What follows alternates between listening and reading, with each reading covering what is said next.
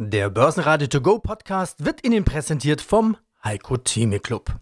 Werden Sie Mitglied im Heiko Theme Club. heiko-theme.de Börsenradio Network AG Marktbericht. Der Börsenpodcast. Herzlich willkommen bei diesem Podcast. Verantwortlich heute Andreas Groß und an meiner Seite Kollege Peter Heinrich. Die Interviews vom Tage sind Nikola Peter, der scheidende CFO von BMW, hat eine Rekorddividende von 8,50 Euro dabei. Harald Hagenauer, Sprecher der österreichischen Post, kommt auf 1,75 Euro Dividende und Manfred Pammer von Athos Immobilien immerhin noch 1,40 Euro. Außerdem Falco Block mit dem Fit for Trading Podcast der DZ Bank, ChatGPT Durchbruch beim Megathema künstliche Intelligenz und ein Sonderthema Medizin vom Expertenzirkel der APO Asset Management Kai Brüning. Das Risiko mit Alzheimer-Aktien ist hoch. Alle diese Interviews hören Sie gleich in Auszügen. Komplett dann auf unserer Seite börsenradio.de oder noch einfacher in der kostenfreien Börsenradio-App. Das ist das Börsenradio für Ihre Hosentasche. Als Anleger musst du leidensfähig sein zurzeit. Wir erinnern uns. Am Montag der SVB-Schock. Dienstag dann der US-Inflationsboost und Mittwoch wieder abwärts mit dem Schock um die Credit Suisse. Wobei noch gar nicht so ganz klar ist, ob die Credit Suisse tatsächlich in Schieflage ist oder ob eine ungeschickte Formulierung des Großaktionärs, das ist die Saudi National Bank, doch die Ursache ist. Deren Chairman Amar Abdul Wahed Al-Qudari schloss in einem Interview mit Bloomberg TV nämlich zusätzliche Unterstützung für die Credit Suisse aus. Punkt. Das kann jetzt brutal klingen, muss es aber nicht. Zumal Al-Qudari erklärte, dass er das aus regulatorischen Gründen gar nicht darf und dass die Credit Suisse seiner Überzeugung nach gar kein zusätzliches Geld braucht.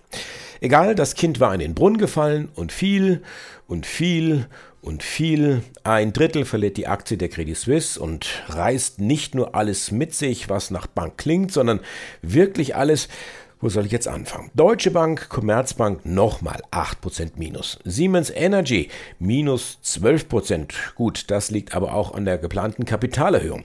DAX minus 3,3%, Schlusskurs 14.735 Punkte. MDAX minus 3,6%, Schlusskurs 26.790 Punkte. Der Euro verliert 1,5%, rutscht ab auf 1,055 Dollar und Brennöl verliert 5%. Das Fass kostet jetzt 73,70 Dollar.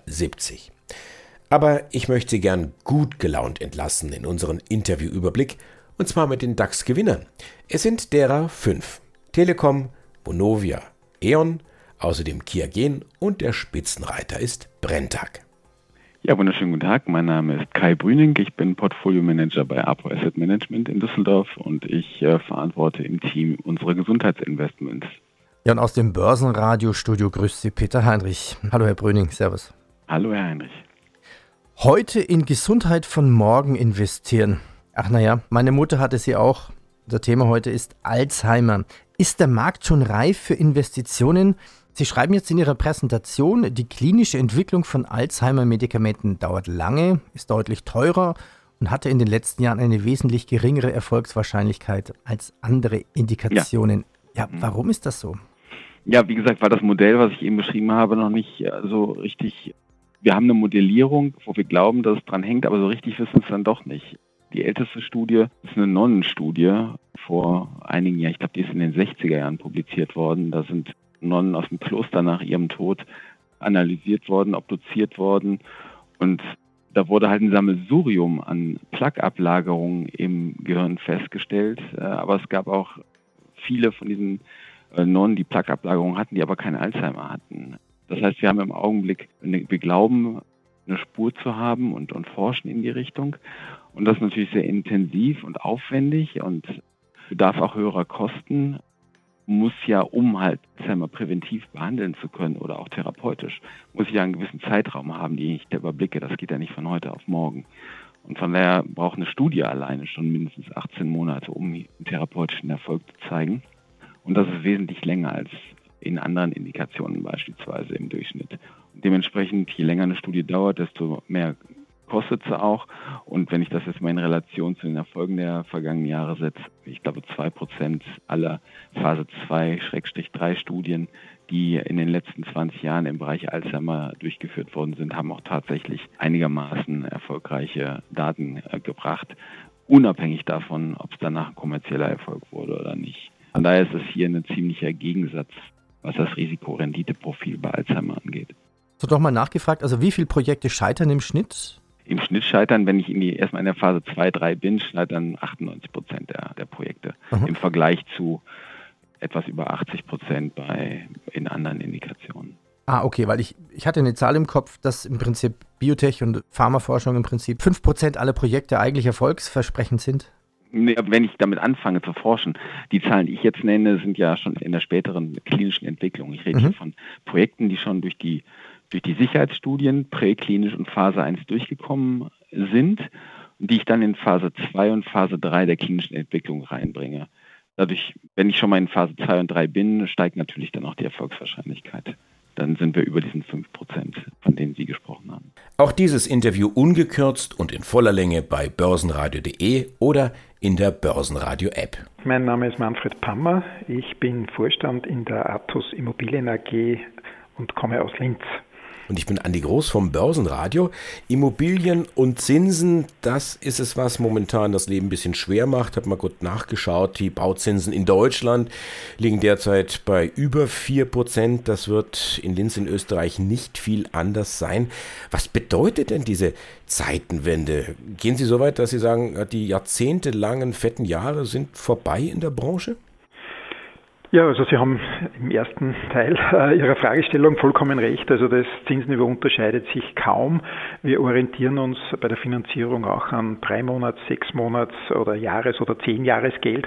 Und da blickt man natürlich immer ganz gespannt auf die Entscheidungen der EZB und das gilt dann für Deutschland und Österreich gleich.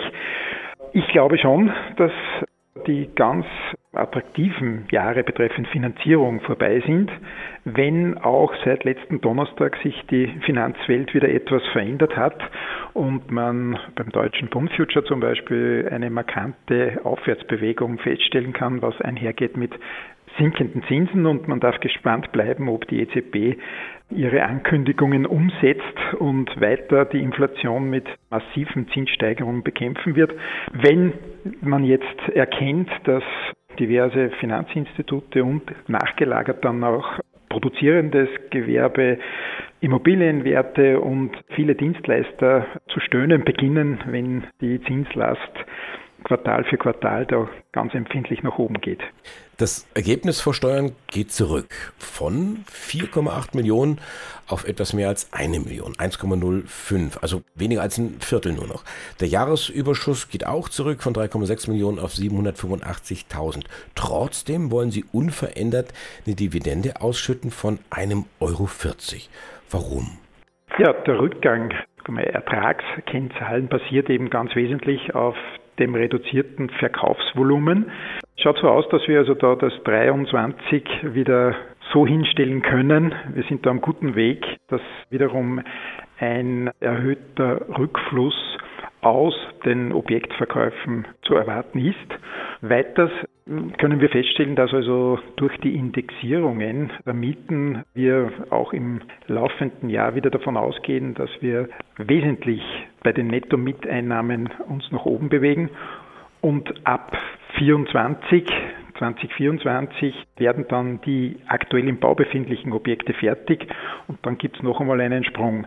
Das sind also drei Gründe, wo wir sehr zuversichtlich sind und Dividendenkontinuität äh, soll bei uns gewahrt bleiben, dass wir also da nicht wie teilweise Mitbewerber die Dividende ganz streichen oder sprunghaft nach oben und unten abändern. Wir wollen das sehr solide und berechenbar belassen, weil es betriebswirtschaftlich auch vertretbar ist. Andere haben ja die Dividende gestrichen. Den ersten beißen in dem Fall die Hunde. Also der Markt wäre auch so ein bisschen darauf vorbereitet gewesen, wenn man jetzt sagt, aus hanseatischer kaufmännischer Vorsicht, weiß, Linz ist mit Hanseatik relativ wenig zu tun, hält man das Geld vielleicht zusammen. Sie machen umgekehrt. Sie haben sogar 1,7 Millionen Euro an Gewinnrücklagen dafür aufgelöst. Oder hängt das gar nicht miteinander zusammen? Doch, doch. Wir haben also in den vorangegangenen Jahren die Gewinnrücklage gefüttert mit den Verkaufserlösen, die aus, aufgrund von unserer Strategiefestlegung umgesetzt wurden. 22, wie gesagt, war ein etwas schwierigeres Jahr, was den Abverkauf betrifft. 23 sind wir wieder zuversichtlich und die Gewinnrücklage ist dafür geschaffen worden, dass man sie dotiert und auch wieder auflöst, um für den Investor auch eine berechenbare, attraktive Rückflusssituation darzustellen. Mein Name ist Falco Block, ich bin Sales-Stratege bei der DZ Bank in Frankfurt. Fünf Tage so schnell ging es, bis das KI-Tool ChatGPT eine Million Nutzer erreichen konnte. Mittlerweile sollen es sogar weit über 100 Millionen sein und der begrenzende Faktor dürfte wohl eher die verfügbare Rechenleistung als das Interesse sein. Ja, bislang schien künstliche Intelligenz für die meisten von uns etwas Abstraktes, im Hintergrund laufendes zu sein. Doch jetzt wird das Ganze für uns erlebbar. Können wir doch erstmals mit einer KI richtig interagieren und Alltagsprobleme lösen lassen. Aber was genau ist eigentlich eine künstliche Intelligenz? Bedroht diese Millionen von hochqualifizierten Arbeitsplätzen oder schafft sie völlig neue Wachstumsperspektiven? Aber vor allem, welche Unternehmen dürften von der KI-Entwicklung langfristig profitieren? All das bespreche ich heute mit meinem Interviewgast. Es ist Dr. Jonathan Fell. Er ist Data Scientist im IT-Bereich der DZ Bank. Hallo Jonathan, herzlich willkommen bei meinem Podcast. Hallo Falco. Sind wir mal gespannt, wie sich das Ganze entwickelt. Könntest du dir vielleicht vorstellen, dass, weiß ich nicht, in ein oder zwei Jahren ich als Moderator oder du als Antworter durch eine KI komplett ersetzt werden und das Geplänkel, was wir hier machen, dann komplett, ohne dass man es merkt, von einer KI durchgeführt wird? Sind wir dann schon soweit? Ich glaube, dass so ein Podcast, wo zwei Leute in Austausch gehen, auch so ein bisschen natürlich vom Zwischenmenschlichen lebt und dass die Zuhörer gar nicht wollen, dass das künstlich erledigt wird. Das hier ist ja auch eine von diesen, ich sag mal, eher kreativen Aufgaben, die wir gerne machen und bei denen uns dann eine KI die Möglichkeit gibt, uns an anderer Stelle die Arbeit abzunehmen, um sie zu machen. Also kurz, ich glaube nicht, dass KI Podcasts ersetzen wird. Da sehe ich die eher in ganz üblichen, langweiligen Routinetätigkeiten, wo irgendwie viel Text zu erzeugen ist oder bestimmte Sachen auszurechnen sind den Charme von einem Podcast macht ja auch mal der kleine Versprecher zwischendurch aus, das leichte Räuspern oder die etwas ungekünstelte Antwort. Und bis KI diese Authentizität entwickelt, ich glaube, da ist noch echt langer Weg hin. Okay, dann bin ich ja froh, dass wir demnächst auch weiterhin hier zu zweit persönlich das Ganze durchführen. Dann sage ich aber, Jonathan, vielen Dank für den Austausch und auch die tollen Hintergrundinfos. Ja, gerne. Und auch dieses Interview ungekürzt und in voller Länge bei börsenradio.de oder in der Börsenradio-App. Mein Name ist Niklas Peter, bin Finanzvorstand der BMW Group. Der große Glücksfall für die BMW Group. Das sagt jetzt nicht ich, sondern das hat Ihr Chef geschrieben ich glaube, Sie wissen, wer gemeint ist, geht am 11. Mai in den Ruhestand. 30 Jahre oder über 30 Jahre BMW, das ist eine ganze Generation. Was war denn Ihre größte Herausforderung? Ja, zunächst mal sind in der Tat, es sind ziemlich genau 32, etwas über 32 Jahre. Es ist wirklich so, wie ich es jetzt sage. Mir hat jedes Jahr Spaß gemacht. Mir hat jedes Jahr Freude gemacht. Warum? Weil zum einen etwas, das BMW wirklich auszeichnet, ist ein unglaublich starkes Team das sehen wir auch regelmäßig in den ganzen Bewertungen. BMW zieht wirklich Talente an, und zwar Talente in allen Bereichen, nicht nur in den Ingenieurswissenschaften, inzwischen auch in IT und Wirtschaftswissenschaften sowieso. Und hat eben diese, was ich anfangs schon sagte, diese sehr reichernde Strategie, sich gleichmäßig auf langfristige Entwicklungen, aber auch auf operative Exzellenz zu konzentrieren. Und diese Beidhändigkeit macht Spaß hat mir über jetzt mehr als drei Jahrzehnte Spaß gemacht. Zum einen zu überlegen, was ist in fünf, zehn Jahren, vielleicht sogar 15 Jahren relevant und auf der anderen Seite zu schauen, Mensch, was kann ich nächsten Monat, was kann ich nächstes Quartal besser machen. Diese Vielfalt hat es mir immer gegeben, eine sehr, sehr hohe Befriedigung. Und ich freue mich natürlich, dass das Unternehmen wenn Sie sich die äh, Zahlen anschauen, wenn Sie sich den Ausblick anschauen, wirklich gut aufgestellt ist. Und für mich das beste Beispiel ist, Sie haben es ja richtig gesagt, wir sind bei ungefähr 10 Prozent Absatz vollelektrischer Fahrzeuge am Gesamtabsatz im vergangenen Jahr gewesen, ganz knapp drunter. Jetzt gehen wir Richtung 15 Prozent. 15 Prozent ist das sehr klare Ziel. Und das sind dann schon sehr ordentliche Zahlen. Und ich freue mich, dass wir mit diesen Fahrzeugen zwar noch nicht so viel Geld verdienen wie mit einem Verbrenner, aber viel mehr, als wir ursprünglich gedacht haben. Ich glaube, das ist eine, eine gute Ausgangsbasis, von der sich das Unternehmen, davon bin ich überzeugt, auch in den Jahren sehr gut entwickeln wird. Was den Markt auch erfreut, ist die Höhe der Dividende 8,50. Also da muss man lange zurückblättern, um so eine Größenordnung zu finden. Ich finde nichts. Gab es schon jemals so, so eine hohe Dividende? Bevor wir zur Dividende kommen, was uns ganz wichtig ist, dass wir wirklich alle am Erfolg beteiligten Personenkreise gleichmäßig beteiligen. Also ich war letzte Woche auf einer Betriebsversammlung in einem unserer Werke, in dem Fall in Landshut. Die Kolleginnen und Kollegen waren in den anderen Werken und es wurde eine Erfolgsmitarbeiterbeteiligung, die am Maximumlevel äh, liegt von 180 Prozent. Das ist, wenn Sie es umrechnen, ein ERA 5 Mitarbeiter bekommt also 9000 Euro ungefähr zusätzlich plus einem Dividendenbaustein. Auch die Mitarbeiter werden an der Dividendenhöhe beteiligt, der in die Altersvorsorge eingezahlt wird. Die Dividende, diese Größenordnung gab es noch nicht in der BMW-Geschichte. Wir bleiben, und auch hier sind wir sehr langfristig orientiert, wir bleiben unserem strategischen Dividendenkorridor treu. Wir haben ja gesagt, 30 bis 40 Prozent des Ergebnisses schüttet BMW an seine Aktionäre, unter denen auch viele Mitarbeiterinnen und Mitarbeiter sind, aus. Und wir sind mit 30,6 Prozent unteren Ende. Das ist, denke ich, bei der Höhe der Dividende absolut gerechtfertigt, da ans untere Ende zu gehen. Schönen guten Tag, mein Name ist Harald Hagenauer, Head of Investor Relations der Österreichischen Post. Hier ist Andi Groß vom Börsenradio und Hagenauer, ich darf Ihnen ein Zitat vorlesen, was wir geführt hatten vor einem halben Jahr, nach den Zahlen zum Halbjahr. Und da hatten Sie gesagt zum Thema Ukraine-Krieg, wir kommen jetzt von dem Rückenwind direkt in den Gegenwind. Und das werden wir noch alle spüren. Wie sehr haben Sie denn diesen Gegenwind gespürt? Ja, wie Sie sagen und nochmal rückblickend zitieren, war es ja wirklich ein sehr bewegtes Jahr mit sehr viel Volatilität in, in Geschäftsumfeld vieler, vieler Unternehmen, so auch bei uns. Ja. Wir haben zunächst das, das Jahr eigentlich verhalten begonnen, weil die Vorgaben des Vorjahres so gut waren. Nicht? Wenn wir zurückerinnern, wir kamen aus einer Pandemie. Pandemie ist natürlich für Paketdienstleister wieder was Gutes. Ja, also wir hatten hohe Paketzahlen des Vorjahres, die waren dann schlechter im Q1 ein kleiner Dämpfer und dann kam im Q2 das, was wir alle gesehen haben, nämlich die aufkeimende Inflation, B, der ganze Ukraine-Krieg mit allen ihren Engpässen, den Leid und der Not sowieso, aber natürlich auch den Energiekapriolen, die es gezeigt hat im, im Strom- und im Gassektor. Ja. Und das hat natürlich alle Unternehmen betroffen und wir alle werden uns gewöhnen müssen an weit höheren Inflationszahlen, die halt als Erstrundeneffekte oder halt als Zweit- oder Drittrundeneffekte dann in den nächsten Jahren uns begleiten. Und das heißt natürlich auch für die Unternehmen, jedes Unternehmen muss schauen, dass es seine Kostenanstiege so best, so gut wie möglich auch in den Preisen unterbringt. Und das ist natürlich eine Dynamik, die eher langweilig ist in, in Umfeld bei etwa 1, 2 Prozent Inflation. Jetzt sind wir um die 10 Prozent Inflation. Da schaut natürlich jede die Debatte in der Lohndiskussion natürlich anders aus vor dieser Zeit. Ja. Dieses Makroumfeld hat man gesehen, auch in den Quartalsentwicklungen der letzten äh, zwei, drei Quartale, aber wird man auch noch weiterhin sehen. Wir werden über die einzelnen Punkte, die Sie angesprochen haben, werden wir noch im Detail gleich äh, weiterreden. Vielleicht zunächst die Zahlen fürs Gesamtjahr 22 der österreichischen Post. Umsatz mehr oder weniger unverändert bei zweieinhalb Milliarden. Auf der Ergebnisseite EBITDA leichtes Plus. Betriebsergebnis EBIT hat sich um acht Prozent dann reduziert auf etwas über 188 Millionen. Runtergebrochen auf die Aktie. Das EPS, Earning per Share, sind 1,86.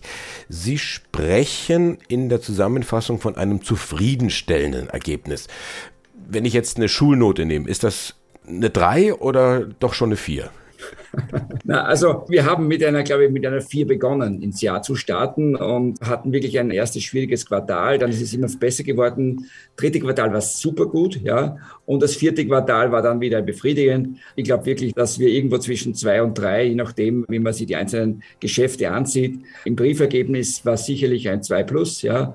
Im Paket war es ein, ein durchschnittlicher Dreier, weil wir hier eine unterschiedliche Dynamik einfach gesehen haben dann auch aus der Türkei kommend. Ja, also wir hatten zwei, drei Geschäfte, die haben einfach nicht so performt wie im Jahr 2021 und dadurch, glaube ich, waren wir im Endeffekt zwischen zwei und drei unterwegs. Ich hoffe, dass dieser Podcast informativ für Sie war. Empfehlen Sie uns doch gerne weiter, verlinken Sie uns oder bewerten Sie uns besonders positiv. Ich bin Andreas Groß und wünsche Ihnen stets viel Erfolg bei all Ihren Investmententscheidungen. Schreiben Sie mir doch gerne unter redaktion.brn-ag.de. Börsenradio Network AG. Marktbericht. Der Börsenpodcast. Der Börsenradio To Go Podcast wurde Ihnen präsentiert vom Heiko Theme Club. Werden Sie Mitglied im Heiko Theme Club. heiko-theme.de